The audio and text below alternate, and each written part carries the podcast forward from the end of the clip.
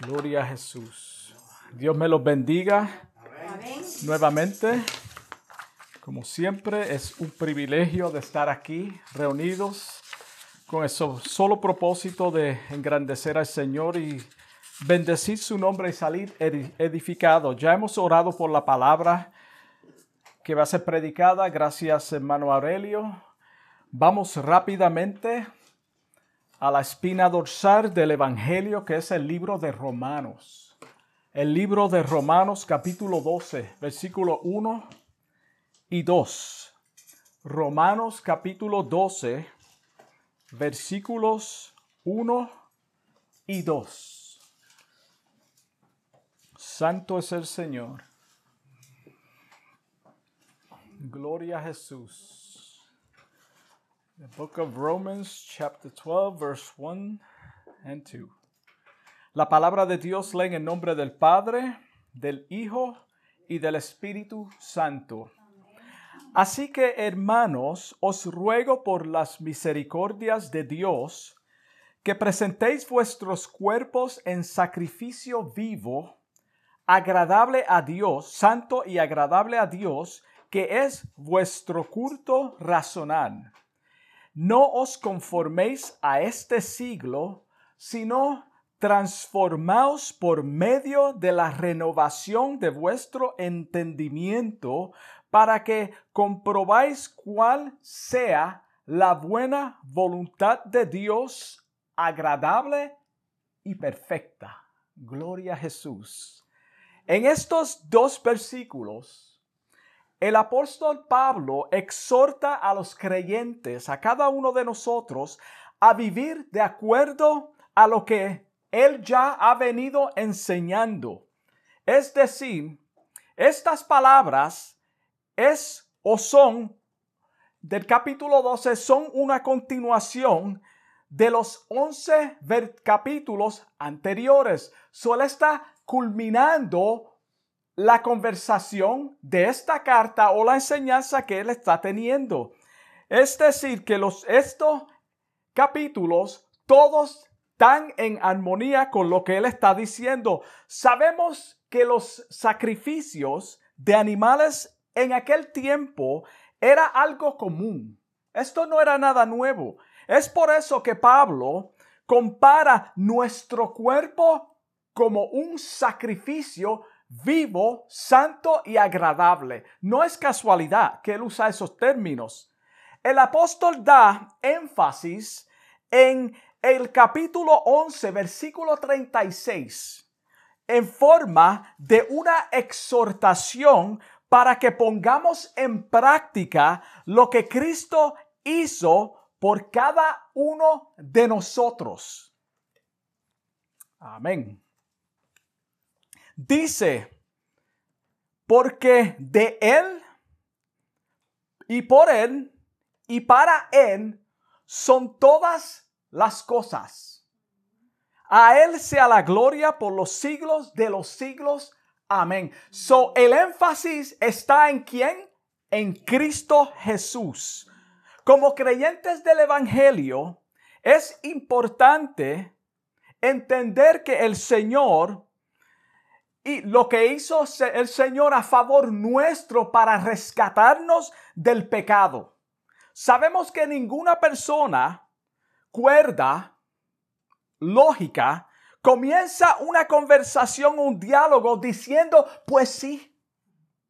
Eso es lo que está pasando en este capítulo. Así pues, así que pues, entonces, ¿de qué estamos hablando? Lo que ya hemos mencionado es una continuación. So, ninguna persona cuerda comienza una conversación así. Dice, así que hermanos, os ruego por las misericordias de Dios, por favor, por el amor de Dios, con esta introducción, Él está apelando a nuestra voluntad para que pongamos en práctica lo que ya Él nos ha venido enseñando. ¿Qué fue lo que Él vino enseñando antes de esta expresión? Que el Señor Jesucristo, a través de su gracia divina, su amor incondicional, impartió su justicia a favor nuestro cuando fuimos rescatados del pecado. Ese es el énfasis de todo lo que el apóstol Pablo está hablándonos o enseñándonos. Nos ha hablado en el capítulo 11, versículo 25 de ese mismo libro de Romanos, de los planes de Dios que Dios tiene para con los judíos y con los gentiles. Dice, porque no quiero hermanos, está hablando a cristianos, que ignoréis este misterio. El misterio de, de, los gentiles en el Antiguo Testamento no existía o la conversión, perdón, de los gentiles en el Viejo Testamento no existía. Era un misterio.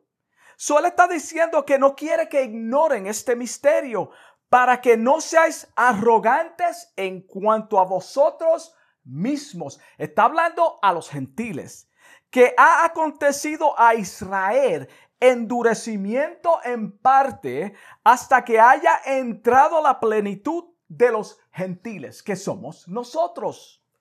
Ahora Él quiere que entreguemos al Señor toda nuestra alma, toda nuestra alma y cuerpo, para que seamos instrumentos útiles con el fin de expandir el reino de Dios a un mundo que está perdido y en caos. Ese es el propósito de tú y yo ser salvos. Cuando el apóstol dice que presentéis vuestros cuerpos en sacrificio vivo, santo, agradable a Dios, que es vuestro culto racional, es una acción que le toca al creyente. El hecho de que nosotros seamos salvos no quiere decir que no nos toca hacer nada o no vamos a hacer nada, mejor dicho.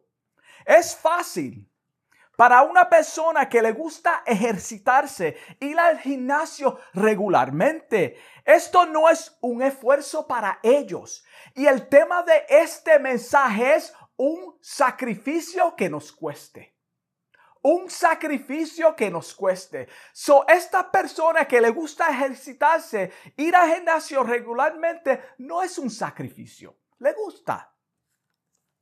La persona que come saludablemente no tiene problemas rebajar de peso o mantener un peso adecuado. Esto no le cuesta a la persona porque es su vida constante. So no le cuesta comer bien saludable, moderadamente, no como el demás.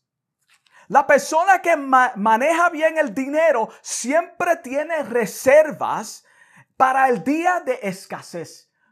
Es decir, tampoco le es un esfuerzo ahorrar dinero. Esto no es un esfuerzo que le cuesta porque sale de ellos voluntariamente. Son disciplinados. Pero cuán difícil es para los que no son disciplinados en estas áreas y en otras que no he mencionado. Eso sí es un sacrificio y para ellos es algo que le cuesta. ¿Qué mucho le cuesta a la persona ejercitarse cuando no le gusta hacerlo? ¿Qué mucho le cuesta a la persona que no come saludable, comer, come saludable, comer saludable?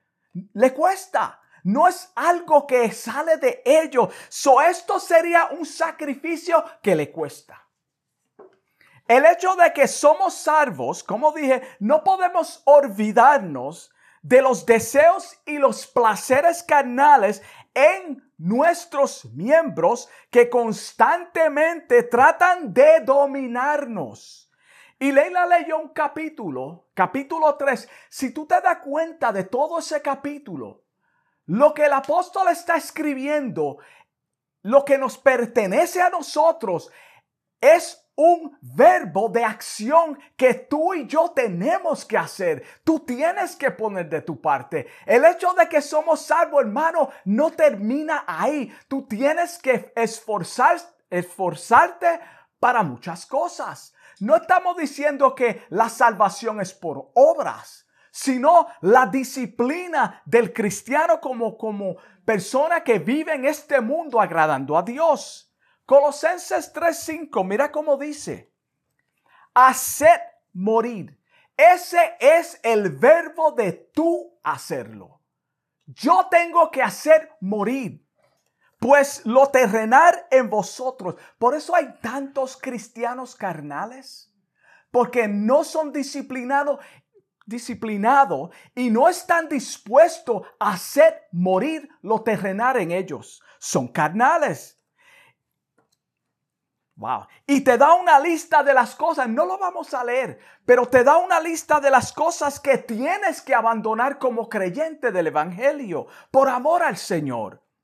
Tú y yo como creyentes tenemos que crucificar las pasiones y los deseos carnales que combaten contra el espíritu. Esto sí que es un sacrificio que nos cuesta a cada uno de nosotros porque nuestra naturaleza es pecaminosa. Nuestros deseos como humanos son carnales. El humano siempre se inclina a lo carnal, a lo terrenal. Gálatas 5:24, mira cómo dice, dice claramente, pero los que son de Cristo han crucificado. Quiere decir que ellos han crucificado la carne con sus pasiones y sus deseos. El 25 dice, si vosotros, si vivimos por el Espíritu, andemos también por el Espíritu.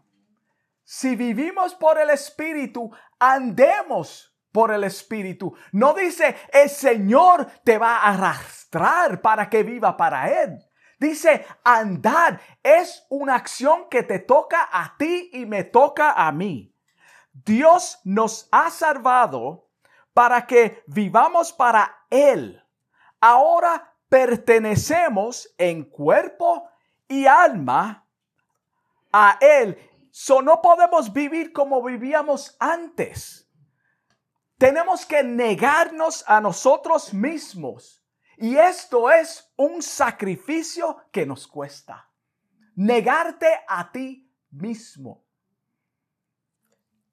El Señor nos llama a vivir una vida consagrada a la luz del Evangelio con una mente transformada totalmente. Eso es lo que dice el versículo. Renovaos vuestra mente.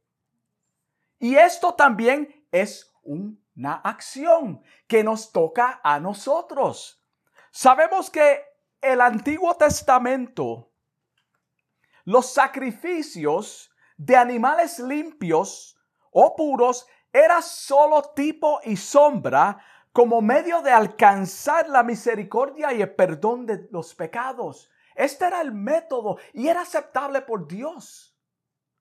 Hebreos 10.1, mira cómo dice, Aquí lo verifica. Porque la ley, teniendo la sombra, la sombra sabemos que es solamente algo que no es verdadero. La sombra de los bienes venideros, no la imagen misma de las cosas. Nunca puede, por los mismos sacrificios que se ofrecen continuamente cada año, hacer perfectos a los que se acercan. So hay un problema. Ellos tenían que hacer un esfuerzo. Imagínate vivir en ese tiempo. Traer un animal puro y sacrificarlo para que tus pecados sean por lo menos en el momento perdonados. No era totalmente, no era para siempre, porque eso no podía perdonar el corazón del hombre totalmente. Cuando llegó el verdadero sacrificio, que es Jesucristo, cesaron los sacrificios de animales. Hebreos 9:11, mira cómo dice, pero estando ya presente Cristo, gloria a Dios por el sacrificio de Jesucristo en la cruz del Calvario. Sumo sacerdote de los bienes venideros, por él más amplio y más perfecto tabernáculo no hecho de manos, es decir, no de esta creación, y no por sangre de machos cabríos ni, de becerros, sino por su propia sangre, entró una sola vez o una vez para siempre en el lugar santísimo, obteniendo entrada a la redención. Gloria a Dios por eso. Mira, mira lo que Cristo hizo por nosotros. El Señor quiere que sintamos el peso de todo lo que Él ha hecho a favor nuestro para darnos vida eterna. El Señor quiere que entendamos lo que costó, el precio que Él tuvo que pagar para que tú y yo fuésemos libres. Y lo que pide de nosotros es que nosotros nos presentemos a Él como un sacrificio vivo y santo, que entreguemos todo nuestro ser a Él, una conversión verdadera una entrega total a Él. No es que vamos a ser perfectos, sino fallar. Vamos a fallar. No somos perfectos, pero Él exige que nosotros vengamos a Él con un corazón contrito y humillado, entendiendo que solamente en Él podemos tener la redención. Ahora, ¿qué fue lo que hizo Cristo por nosotros? Efesios 2.5 dice, aún estando nosotros muertos en pecados. Aún, hermano, todavía, tú eres un malvado. Pero todavía, cuando nosotros estamos, estábamos en ese estado, nos dio vida eterna juntamente con Cristo. Y dice que por gracia sois salvos. Por gracia sois salvos. Y juntamente con Él nos resucitó y asimismo nos hizo sentar en lugares celestiales con Cristo Jesús. Si tú te das cuenta de lo que está diciendo ese versículo, todo está en un momento donde ya es, ya fue hecho. Tú estás sentado, no es que vas a estar. Tú estás sentado en lugares con Cristo. Tú eres ya de Él. No es que lo va a hacer. Si tú te has convertido de todo corazón, tú estás sentado en lugares celestiales con Cristo Jesús. Lo menos que podemos hacer es poner de nuestra parte en agradecimiento y ofrecer algo que nos cueste. Eso es lo menos que podemos hacer por Él. Esto es nuestro cuerpo como un sacrificio vivo, santo y agradable. Es lo menos que podemos hacer por Él. Él no pide más nada de nosotros. Ya Él hizo todo. Él lo hizo todo por nosotros. Muchos piensan o presentan a Dios de distintas, un Dios de distintas obras como sacrificio o intención de ganar el favor de Dios, cuando la Biblia dice claramente en Efesios 2.9, no por obras, para que nadie se gloríe. Son nadie puede presentar otro sacrificio que no sea el de tu voluntad entera, de tu sed, tus emociones, todo lo que tú eres, eso es lo que Él quiere de ti. Tal vez muchos se le han presentado un evangelio de dogmas de hombre donde se pone todo el énfasis en lo que tú tienes que hacer para ganarte la salvación. Es, eh, hermano, estas son cosas que están ocurriendo hoy en día donde tú tienes que ganarte la salvación. Si tú no haces, tú estás perdido. Si tú no te viste de esta forma, tú estás perdido, estás en pecado o de distintas cosas. Esto es completamente contrario a las escrituras. Los primeros 11 capítulos de este libro lo explica y te da la doctrina del Evangelio para que lo tengas en claro. Léete esos primeros 11 capítulos. Te va a hablar completamente del plan de salvación, de cómo somos salvos. Y no debe de haber ninguna duda. En la carta del apóstol Pablo a Tito, en el capítulo 3, versículo 4, dice, pero cuando se manifestó la bondad de Dios, nuestro Salvador, y su amor para con los hombres, el 5 dice, nos salvó no por obras de justicia que nosotros hubiéramos hecho, sino por su misericordia, por el lavamiento de la regeneración y por la renovación del Espíritu. La renovación y la regeneración por el Espíritu. La obra es de Él, por el Espíritu, no por ti. Eso está claro. Por el Espíritu Santo, el cual derramó. Wow Escucha estas palabras, hermano. Está en la palabra de Dios, el cual derramó en nosotros abundantemente por Jesucristo, nuestro Salvador, el Espíritu Santo, para que justificados, para que justificados por su gracia viniésemos a ser herederos conforme a la esperanza de la vida eterna. Ya el Señor pagó el precio. Nosotros tenemos la abundancia del Espíritu Santo en nosotros. Tenemos que ser guiados por el Espíritu Santo. Pero tú tienes que esforzarte a vivir para Cristo en el sentido de que tienes que crucificar los deseos carnales, las pasiones que combaten entre nuestros miembros.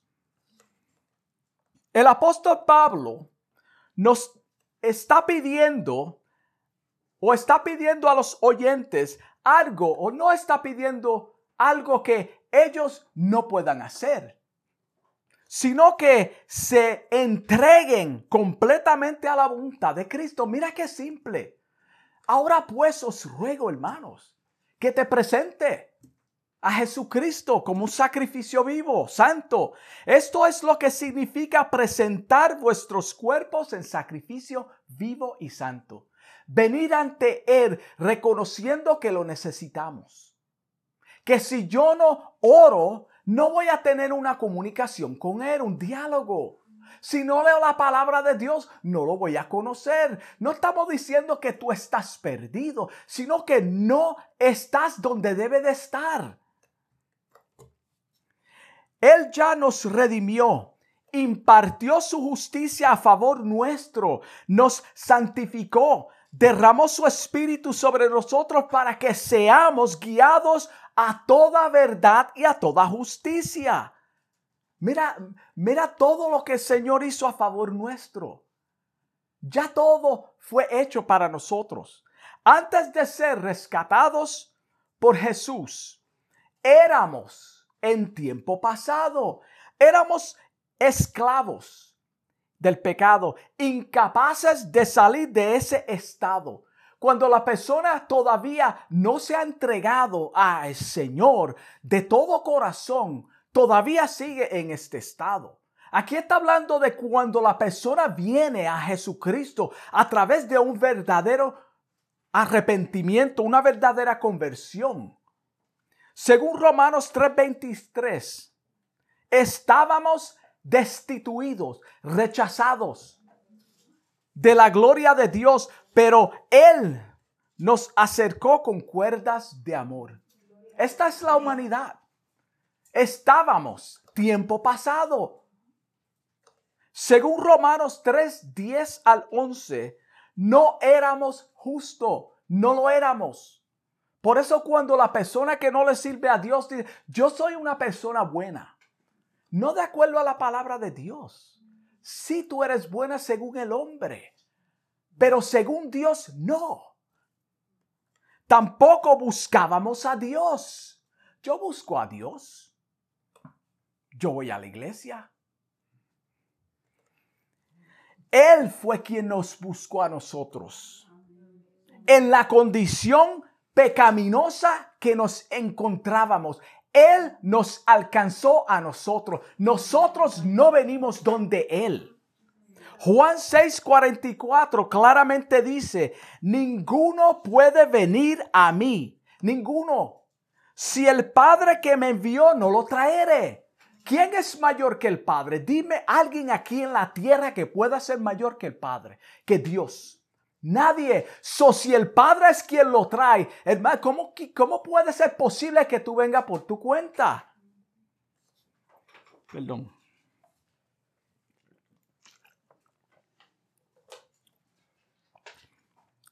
y yo le resucitaré en el día postrero. Yo le resucitaré en el día postrero. Para los que no entienden ese versículo que acabo de leer, lo que quiere decir es que la verdadera conversión, no estoy hablando de venir a la iglesia, gloria a Dios por lo que vienen, aunque no hagan profesión de fe, aunque sean falsos, por lo menos están escuchando aquí en este lugar la palabra de Dios no adulterada.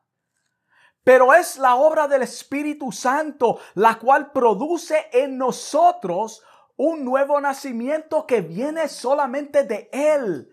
Es Él quien produce eso, no es el hombre. Cuando la persona viene con un verdadero arrepentimiento, es porque ya la obra del Espíritu Santo ha venido obrando en el corazón de esa persona. Por lo tanto, la persona actúa en obediencia y va a la iglesia o se convierte a Cristo donde quiera que sea, lo acepta de todo corazón y es permanente. Es permanente. Ahí es donde está la evidencia de la verdadera salvación, es la, la permanencia. Gloria a Dios. Es por eso que debemos estar agradecidos y presentar nuestros cuerpos como sacrificio que nos cueste. Por ese hecho nada más. Eso nada más nos invita a venir donde Él Señor, toma todo lo que soy. Yo odio a fulano de tal. Tengo problemas en mi trabajo. Yo no quiero ir a la iglesia. Yo no quiero orar. Yo no quiero leer la Biblia. Yo no tengo deseos de lo que sea. Eso es lo que el Señor quiere de nosotros. Señor, yo tengo una debilidad en esta área. Pero aquí estoy. Te entrego todo lo que soy. Eso es lo que Él quiere de nosotros. No debemos de pretender lo que no somos, hermanos. Dios nos llama a vivir una vida consagrada con una mente transformada. Esto es importante. La mente tiene que ser transformada. El cuerpo se ofrece en obediencia como sacrificio ante Dios, pero la mente tiene que ser renovada. Primera de Corintios 6:20 dice, porque habéis sido comprado con precio. La sangre de Cristo, Él murió por nosotros. Glorificad pues a Dios en vuestro qué? Cuerpo y en vuestro espíritu, los cuales son de quién? De Dios.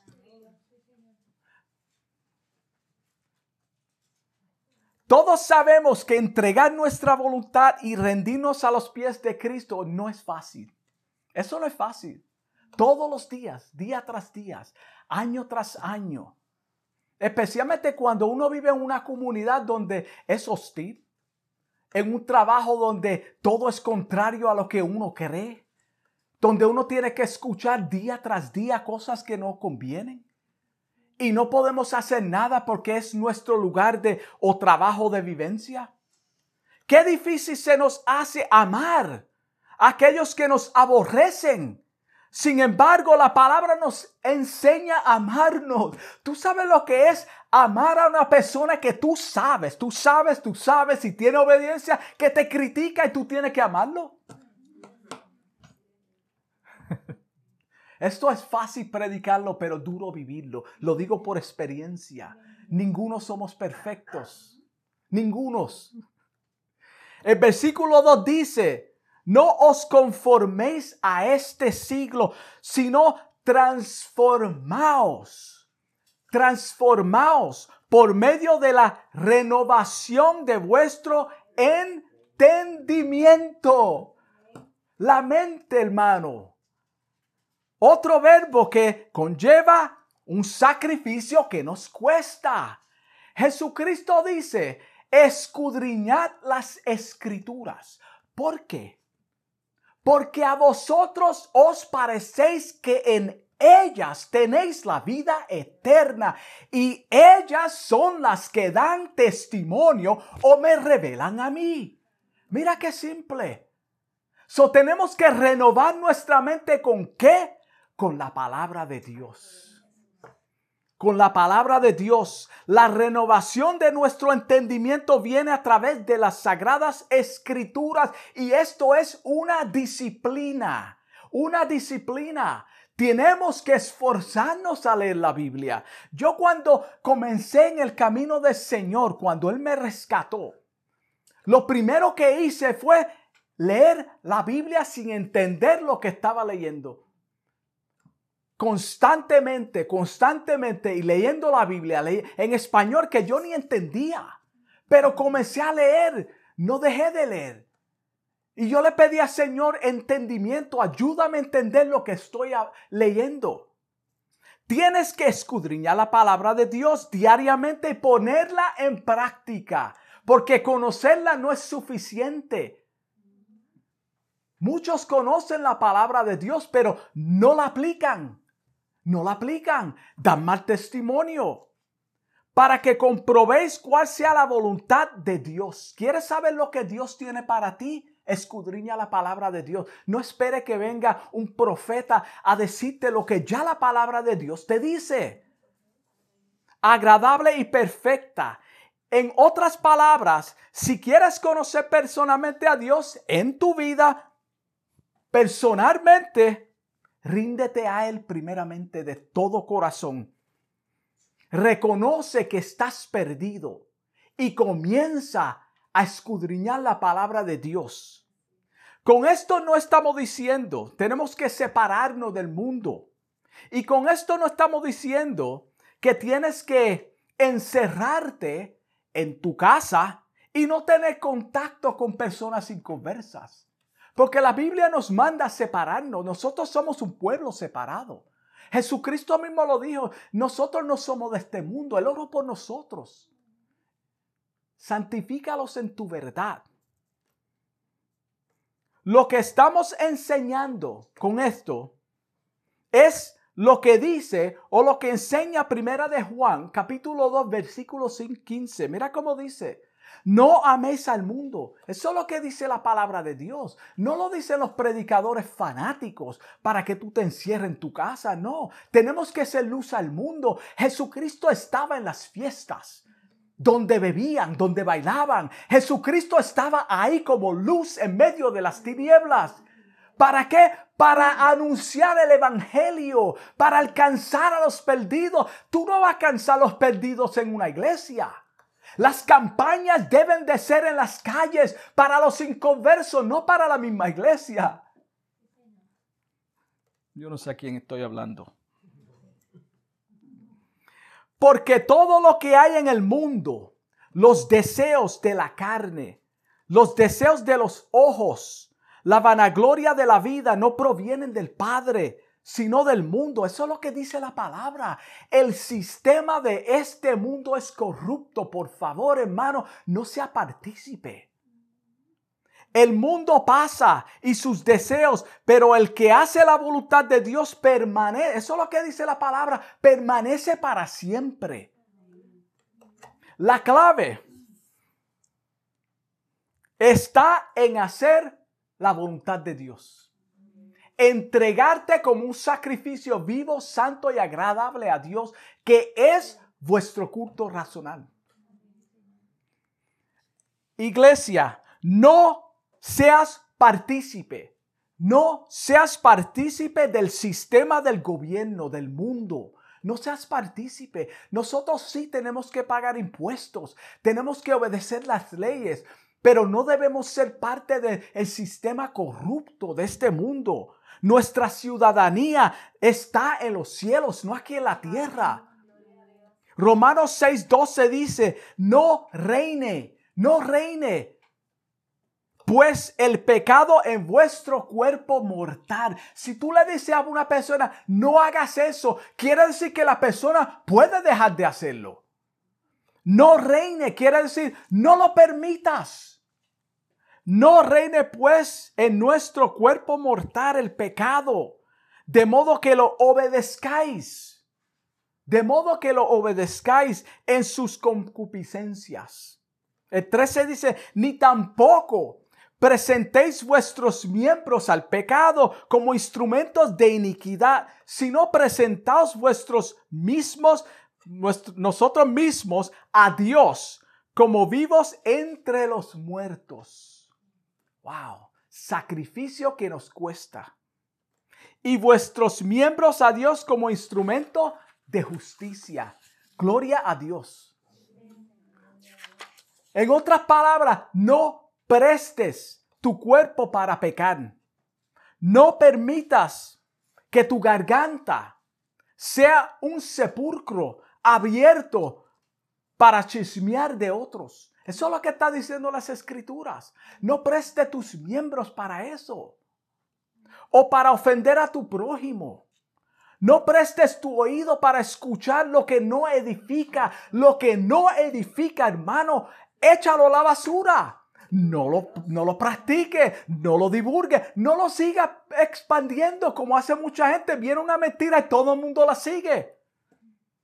No prestes tu oído a lo que no edifica. Si no va a edificar, hermano, mejor quédate callado.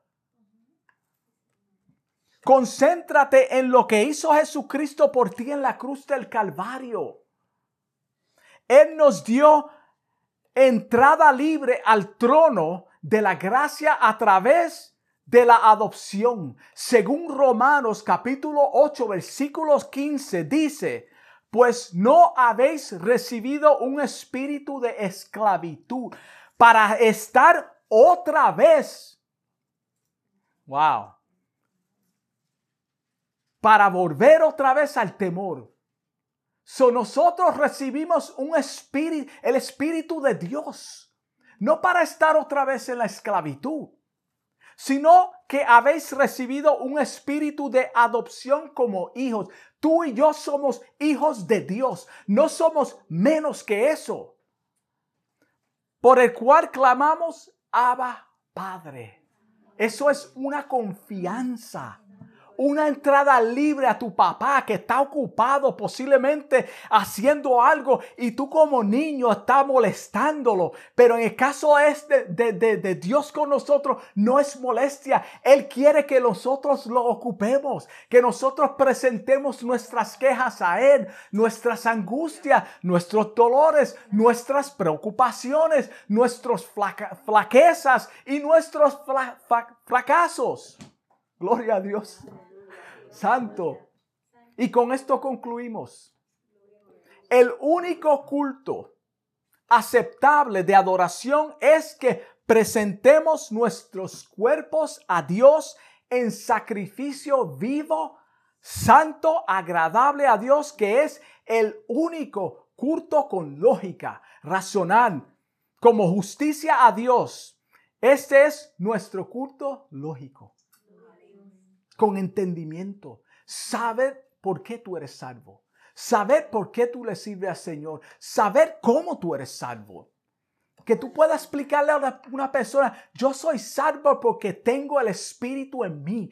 Y la palabra dice que el que no tiene el Espíritu de Dios no es de Él. Yo tengo el Espíritu de Dios, aunque falle, aunque fracase, aunque sea débil, porque todavía estamos en la tierra y todos vamos a fallar. Gloria a Dios. La enseñanza de este capítulo es que tú y yo, como creyentes del Evangelio, tengamos o debemos de tener y poner en práctica lo que ya Él hizo por nosotros en la cruz del Calvario, presentarnos diariamente a Él. Esto es un sacrificio que nos cuesta, cuesta como sacrificio vivo, santo y agradable. Esto es un sacrificio que nos cuesta. Vamos a orar.